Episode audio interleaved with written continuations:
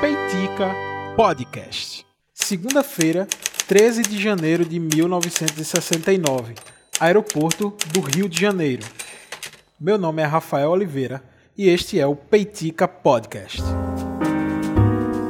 A milhares de quilômetros de distância do Rio de Janeiro, no continente africano, ficava a província de Biafra, que por 31 meses se tornou um país quando declarou sua independência da Nigéria no ano de 1967, desencadeando uma guerra civil que virou uma das maiores tragédias humanitárias da história recente da África. Estima-se que esse conflito tenha resultado na morte de mais de um milhão de pessoas e foi um dos conflitos mais sangrentos do continente africano.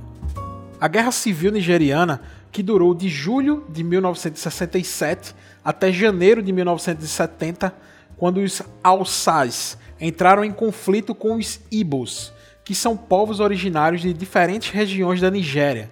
Os conflitos se deram por conta de diferenças e desavenças culturais, étnicas e religiosas, pois os Alsais eram muçulmanos. Porém, um dos fatores que foi mais determinante nesse conflito foi o controle sobre a região onde é localizada o delta do rio Níger, que é uma região muito, muito rica, principalmente em petróleo. Nesse podcast, nesse episódio mais precisamente, nós não vamos entrar nos pormenores desse primeiro conflito entre essas diferentes etnias. Porém, o que vamos deixar claro aqui é que soldados Ibos tomaram o poder num golpe de Estado no ano de 1966. E rapidamente a resposta dos Alsais foi um contragolpe, retomando o poder na região. E assim que eles tiveram esse poder nas mãos, começaram um massacre violento contra os povos ibos, deixando em torno de 30 mil mortos nesse primeiro conflito né, que a gente está falando. Por sua vez, os ibos sobreviventes, né, é, os sobreviventes desse povo que foi massacrado, eles se refugiaram mais ao leste do país e declararam a sua independência, proclamando a República de Biafra. Este fato iniciou um conflito gigantesco na região, pois a Nigéria queria retomar o território que foi perdido para a República de Biafra. Alguns países chegaram a reconhecer o território como um novo estado independente. Com um ano de guerra, toda a região de Biafra já se encontrava cercada pelo exército nigeriano, que tinha conseguido recuperar algumas instalações de petróleo da costa de Biafra e também da cidade é, do porto, né, do porto de Harcourt. O impasse foi se alongando, se alongando e chegou ao ponto que a Nigéria cortou o fornecimento de alimentos para Biafra, num bloqueio político e comercial que resultou na morte de mais de 100 mil soldados do exército de Biafra, que morreram de fome, e essa falta de alimento atingiu massivamente a população civil daquele lugar, que se encontrava no meio do conflito. A quantidade estimada de mortos devido à falta de comida na região gira em torno de 500 mil a 2 milhões de pessoas. Como a região estava num conflito é, muito grande e com um bloqueio comercial por parte da Nigéria, é muito difícil é, é, ter uma exatidão melhor desses números. Em meados de 1968, imagens de crianças malnutridas sofrendo com a fome chegaram às mídias ocidentais. A comunidade internacional se dividiu com relação ao conflito. Os Estados Unidos, o Reino Unido e a União Soviética apoiavam o governo central nigeriano, enquanto a França, Israel e China apoiavam a República de Biafra. A guerra acabou só em janeiro de 1970, após uma ofensiva de três semanas do exército nigeriano. O presidente de Biafra partiu para o exílio e a resistência armada se desfez, obviamente, após a tomada da cidade de Owerri por tropas nigerianas.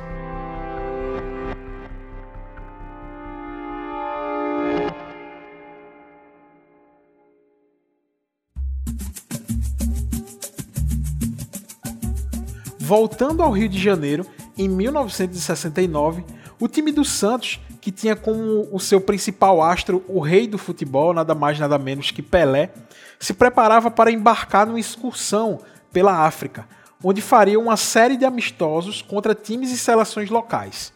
A excursão deveria passar por diversos países como Senegal, a República do Congo, Moçambique, dentre outros países lá na, no continente africano. No meio da excursão, foi informado ao time que eles fariam um jogo extra, que não estava programado lá no início da viagem. É, e esse jogo seria na Nigéria e que o time foi convidado pelo governo local para incluir aquele país no roteiro do, do, do, do, Santos, né, do time do Santos, o que foi atendido pela delegação Santista. Lembrando que os jogadores não faziam ideia do que estava acontecendo naquele lugar. Lembre-se, 69 é praticamente o auge do conflito que a gente acabou de falar na primeira parte do podcast. Apesar da comoção internacional para conter a guerra civil que acontecia no país, artistas como Joan Baez, Jimi Hendrix, John Lennon, autoridades muito importantes como o Papa e organizações como a ONU, a Organização das Nações Unidas, tentaram conter o conflito, porém sem sucesso. Quando a delegação dos Santos desembarcou em Benin City, totalmente alheios ao que estava acontecendo no país, Lima, o lateral do Santos, relatou numa entrevista à ESPN, abre aspas, quando chegamos, alguém falou que o nosso time ia parar uma guerra. A reação foi uma só. O quê?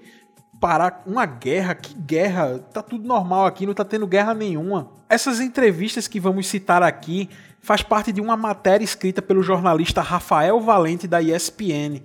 Matéria que trata dos 50 anos dessa lendária partida do Santos em meio a uma guerra civil. A história relatada pela delegação Santista é que o governo nigeriano decretou um cessar-fogo para que a delegação fizesse os, de os, deslocamentos dentro da cidade e a, o caminho para o jogo sem correr nenhum risco.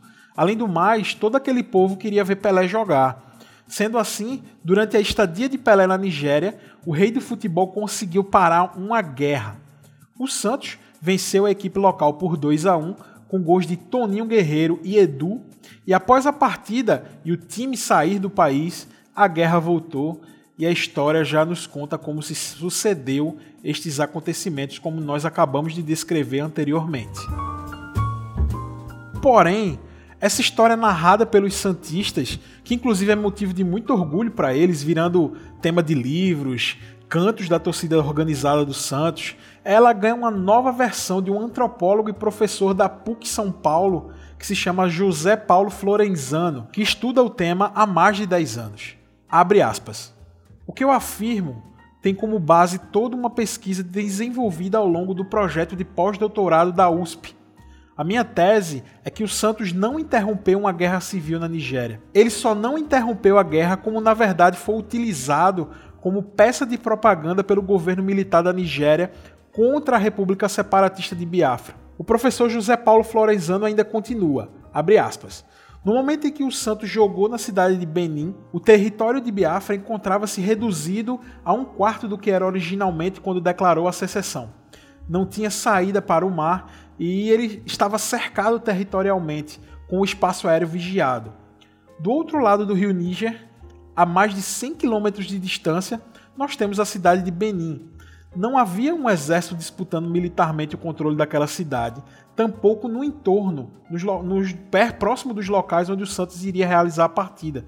Nem sequer a região onde ele está inserida estava ameaçada de guerra. Portanto, a tese, segundo a qual foi necessário um cessar-fogo para que o Santos jogasse na cidade de Benin, é, do ponto de vista dos dados reunidos nesta pesquisa, não se sustenta, diz o professor.